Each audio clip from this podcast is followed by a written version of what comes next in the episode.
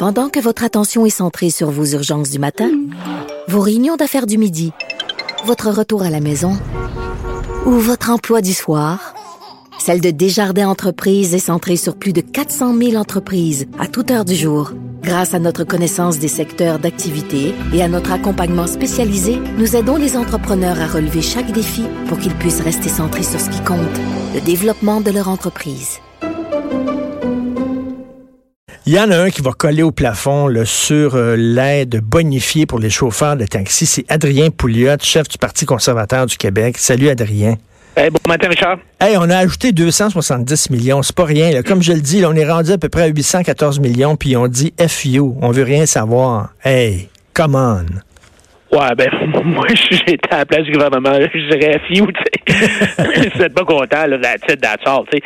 Mais ça montre que euh, les politiciens sont tellement influencés par quelques pancartes dans la rue, tu sais, parce que finalement, les, les chauffeurs de taxi sont traités vraiment là, parmi les mieux au monde dans ce genre de situation-là. Quand tu regardes l'expérience, euh, vraiment l'expérience qu'on prend comme modèle pour une situation comme ça, là, quand on, on, abolit des monopoles de taxi, c'est euh, l'Australie.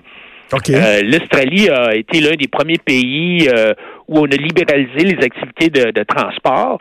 Et pour te donner une idée, dans, dans à, Sydney, il y avait euh, à peu près 7300 permis, puis le prix moyen d'un permis, c'était 365 000 là. Donc, donc oh, quasiment, en tout cas, une fois et demie, deux fois plus là, que, euh, que ce que les propriétaires de taxi ont payé à Montréal.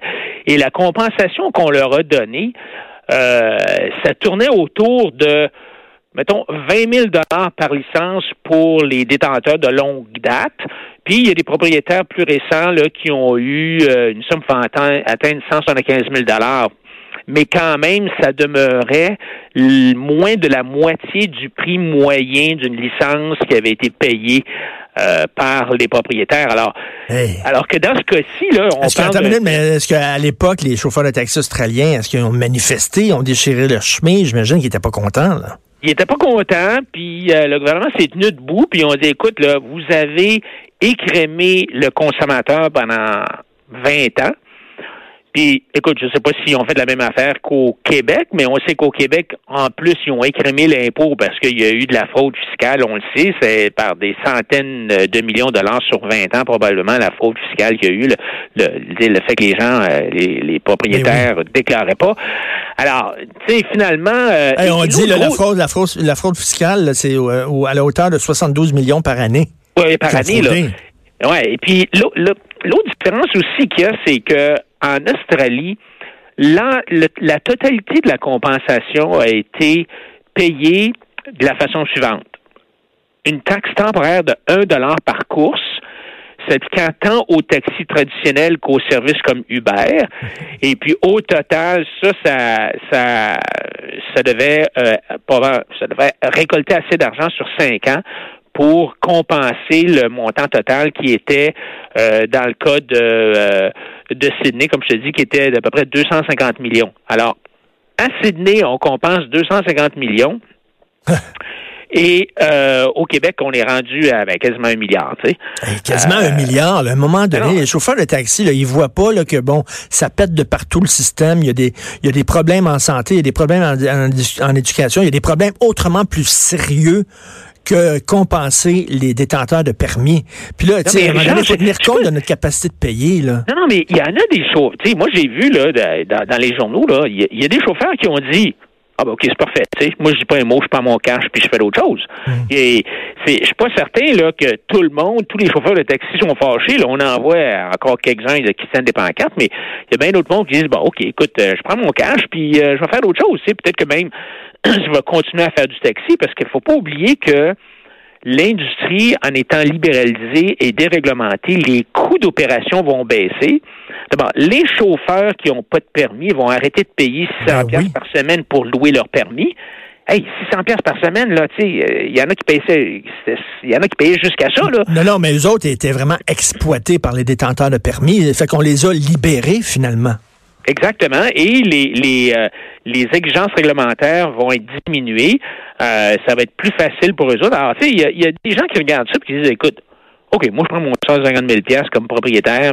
Tu sais, le, gars qui est propriétaire opérateur, là, qui fait les deux, là, qui est propriétaire puis qui est chauffeur, il y en a qui vont euh, qui vont qui vont continuer, puis il y en a d'autres qui vont faire d'autres choses. C'est pas comme si on était une période de chômage là, de, de 15 là, ça, on manque de monde partout. Tu sais. Alors moi, je pense que euh, il est temps que Bonandel dise ça, ça suffit là. Et euh, ben là, je pense que tu sais, écoute, là, quand ils veulent même pas s'asseoir, ils veulent rien savoir. À un moment donné, c'est une fin de non recevoir, mais tu dis ok, on pense à autre chose. Oui, c'est ça. On passe à un autre, un autre appel. Puis euh, je pense qu'il est temps que, euh, que ces gens-là réalisent que le consommateur. Tu sais, le consommateur, là, il a été exploité pendant 20 ans. Là, en plus de ça, on dit bon ben là, en plus, on va te changer un dollar de plus par course pour payer la compensation. J'ai un certain point ça, va faire, c'est assez, là. Ben oui, c'était tout croche. Tu, sais, tu prenais un taxi à Montréal, tu allais sur la rive sud, tu pouvais pas euh, prendre le même taxi pour revenir. Il fallait que tu prennes un taxi de la rive sud. C'était complètement débile, c'était obsolète, c'était désuet. Il était temps qu'on fasse un ménage là-dedans. Puis bon, euh, c'est arrivé. On, appelle ça le progrès. Écoute, euh, il faut se parler des élections en Alberta. C'est pas très surprenant. Les conservateurs qui sont rentrés les doigts dans le nez dix minutes après l'ouverture du scrutin, l'ouverture des commencé à comptabiliser les votes, on savait déjà qu'il avait, avait gagné. Euh, qu'est-ce que tu as à dire là-dessus? Ben, je pense que les, les Albertains se font pas avoir deux fois. Là. Je pense qu'ils ont compris ce qui leur était arrivé. Ils ont voté pour la NPD dans le temps parce que, bon, tu sais, euh, les conservateurs, ça faisait trop longtemps qu'ils étaient au pouvoir, tout ça.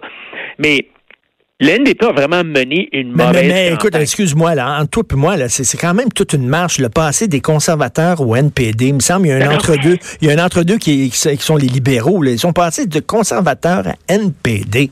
C'est quelque chose. Et, et, entre autres, bon, il y a eu la division du vote aussi parce qu'il y avait deux, il y avait comme deux partis conservateurs, mm. le Wild Rose puis euh, les conservateurs. Mais tu sais, le NPD là, t'es dans une province qui survit, qui vit, qui, qui, qui grandit à cause du pétrole. Et le but du NPD, c'était, euh, c'était d'abolir le pétrole. Là. pratiquement, c'est quasiment ça. Là. Eux autres, ils ont, dit, leur approche, c'était de dire, bon, bon, on va être patient, on va être fin avec les verts, on va collaborer, on va mettre des politiques climatiques très, très agressives. Puis, puis en échange, les Verts vont nous donner l'acceptabilité sociale de pouvoir construire nos pipelines. Mais c'est pas ça tout qui est arrivé, là. Euh, elle, elle a tout fait ça, puis les Verts ont dit, ben, c'est pas assez. On en veut plus. On en veut ben toujours plus. Et c'est la même affaire pour... Eux autres, ce qu'ils voulaient, euh, autres, ce qu'ils voulaient, c'est pas que l'exploitation devienne plus, euh, plus, plus verte. ils voulaient que ça, ça cesse. L'exploitation, c'est le point final. Et, et, et, donc, elle a, et elle a fait une, vraiment une drôle de campagne parce qu'elle a, elle a essayé de dire que Jason Kenney, Jason Kenney puis les, les conservateurs, de les élire, c'était trop risqué parce que justement, Kenny il était dangereux parce qu'il allait prendre des mesures sévères, là. Il allait, lui, il allait se tenir debout. Ben, Kenny a dit, moi, je vais mettre mes culottes. Puis si la Colombie-Britannique continue à bloquer la pipeline, moi, là, je vais leur couper le pétrole. Ils en veulent pas de notre pétrole? Ben, je vais leur couper. Je vais arrêter de leur en vendre. Et je vais annuler les, les, les politiques climatiques euh, qui sont supposées de nous donner cette acceptabilité sociale-là. Et euh, Nantley a dit, oh mon Dieu, c'est un malade, c'est un fou, c'est un dangereux. mais mais tu sais, c'est elle là, qui a mis l'Alberta dans la dans la chenoute, là, ça, et évidemment Trudeau. Euh, Trudeau, euh, et aussi, euh, en fait, ben, tu sais, quand je regarde le Québec, par exemple, quand le Québec a dit quand le Québec a fini par bloquer Énergie Est, euh, ben, remarque que c'était pas les seuls, là, parce que, bon, tu sais, les Autochtones qui ont tout fait pour bloquer Trans Mountain, t'as euh, le gouvernement euh, Trudeau qui, euh, qui est zigonné justement avec Trans Mountain, qui est en train de passer un projet de loi qui va rendre pratiquement impossible l'approbation de hmm. nouveaux pipelines. Écoute, ce projet de loi-là, là, Richard, il dit qu'il faut tenir compte, quand on émet un permis, là, il faut tenir compte de l'impact des genres sur, par la construction des pipelines. Fait que là, qui va se construire. C'est une, façon, une façon de dire, regarde, là, on Quels sont les impacts genrés de la construction d'un tuyau? Je te jure, là, c'est ça que ça dit, là. Les impacts genrés, c'est-à-dire, attends une minute, est-ce que c'est surtout des hommes qui vont avoir la job? Euh, c'est ça. C'est ça, tu sais, où est-ce que c'est. Ah oui, oui, je me souviens, je me souviens. Capoté, là. Trudeau avait dit ça dans un discours en disant qu'il y avait, lorsqu'on faisait de, de l'exploitation du pétrole, il n'y avait pas seulement que une catastrophe écologique, il y avait une catastrophe euh, euh, genré parce qu'il y a un paquet de bonhommes, il y a un paquet de travailleurs qui débarquaient dans des villages. C'est des cowboys. Des cowboys, puis là, ils traitent mal les femmes, puis là, ces femmes-là sont soudainement euh, en position de vulnérabilité parce qu'il y a tous ces travailleurs à gros bras qui débarquent dans le village. C'était complètement délirant, là.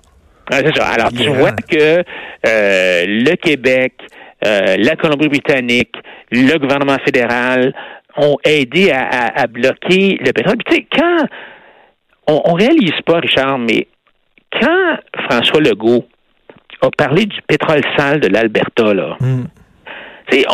on, ne vit pas là-bas, là, puis on le comprend pas, mais moi j'en ai des amis là-bas, là, puis ça serait comme c'est la même réaction que les autres ont eue quand nous autres, on se fait dire par les anglophones, oh, votre maudite langue française, faites-vous donc assimiler.